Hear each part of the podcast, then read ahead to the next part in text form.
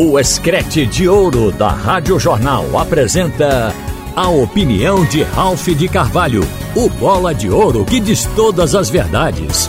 Oferecimento Pitu Cola. Ralph de Carvalho. Minha gente, o TJD aqui de Pernambuco vai julgar a semana que vem o ocorrido no jogo do Central 2 Náutico 1 o erro de arbitragem do árbitro Tiago Nascimento e também do quarto árbitro José Romão, por terem permitido uma quarta paralisação para a entrada do quinto jogador do Central. O erro é pela quarta parada, porque a norma só permite três. Como se sabe, o Náutico recorreu e o Tribunal de Pernambuco acatou a denúncia e automaticamente suspendeu a partida até o julgamento. O que eu quero avaliar aqui é que o Central pode ser a vítima quando o erro foi do árbitro ou da arbitragem do jogo. Eu estou me antecipando para opinar antes do julgamento, porque entendo que suspender o jogo é demais. Acredito que o Central não será penalizado porque o Alvinegro jogou bem, melhor que o Náutico, construiu uma vitória limpa, não houve nenhuma irregularidade nos gols do Central, o resultado foi reconhecidamente justo. Por isso, embora o artigo 259 do CBJD diga que a irregularidade anotada pode levar à anulação da partida, este artigo também diz que é facultado ao órgão judicante substituir a pena de suspensão pela advertência se a infração for de pequena gravidade. Por isso eu creio que para a arbitragem vai sobrar alguma coisa, mas para o central não. Nós vamos aguardar. Enquanto isso, o Salgueiro, que também ganhou na estreia, vai assumindo a liderança do campeonato, pelo menos nesta primeira rodada.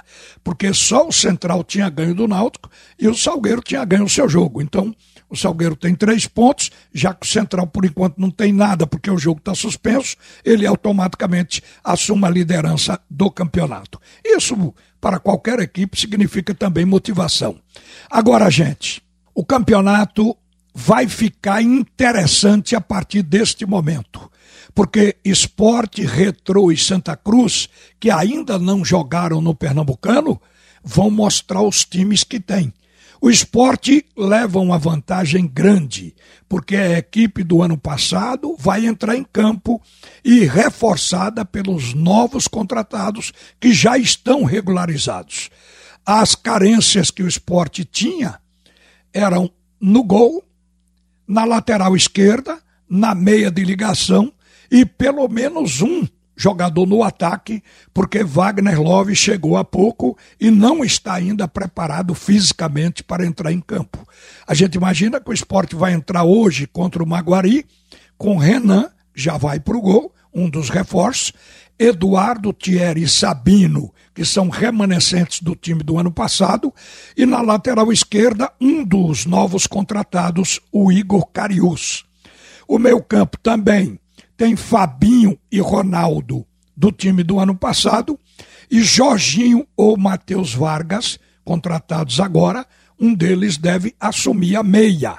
No ataque, deve começar com Labandeira ou Edinho, Gabriel Santos e Juba porque o Wagner Love, repito, ainda não pode ser utilizado.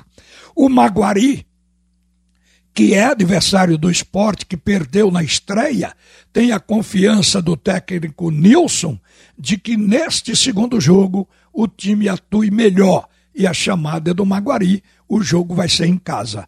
O Náutico, que também teve os seus reforços regularizados, pode ser que só use um para começar esse jogo contra o Caruaru City.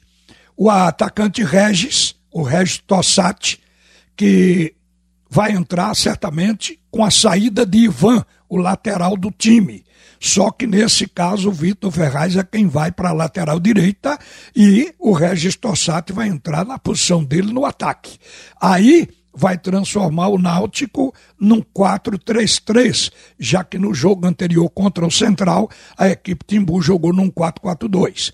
O Santa Cruz, cujo time ganhou força com a conquista da vaga na Copa do Nordeste, e o Retrô mostram a cara no estadual amanhã. O Santa com muita moral, porque o, o time do Santa Cruz, nos dois jogos que fez, parecia já estar montado a tempo. Parecia ser um time entrosado, porque dentro de campo o Santa jogou bem as duas partidas, uma mais fraca e outra mais forte. E no jogo forte o Santa Cruz jogou e jogou com inteligência. O time que construiu o placar sempre esteve na frente, porque fez 1 a 0, empatou 1 a 1, depois fez 2 a 1, mudou o posicionamento tático para segurar o resultado e conseguiu, jogando diante de um adversário que foi para cima. Então isso mostrou um pouco de maturidade na segunda partida do time do Santa Cruz, que a rigor ele está montado com jogadores conhecidos e alguns bastante rodados. Então o Santa Cruz vai ser um fato novo, interessante, para brigar com o esporte, com o náutico. Porque o esporte está aí, com esse status de favorito, e evidentemente cabe agora ao Santa Cruz desafiar e o Náutico, que tem como projeto o tricampeonato, também fazer o melhor na sua montagem para chegar a se nivelar e tentar superar o Esporte Clube do Recife com esse favoritismo de arrancada dentro do campeonato. Tudo isso vai ser interessante e vai valorizar muito o campeonato estadual. Uma boa tarde, minha gente. Volta Leonardo Boris para comandar o segundo tempo do assunto é futebol. Você ouviu a opinião de Ralph de Carvalho, o bola de ouro que diz todas as verdades.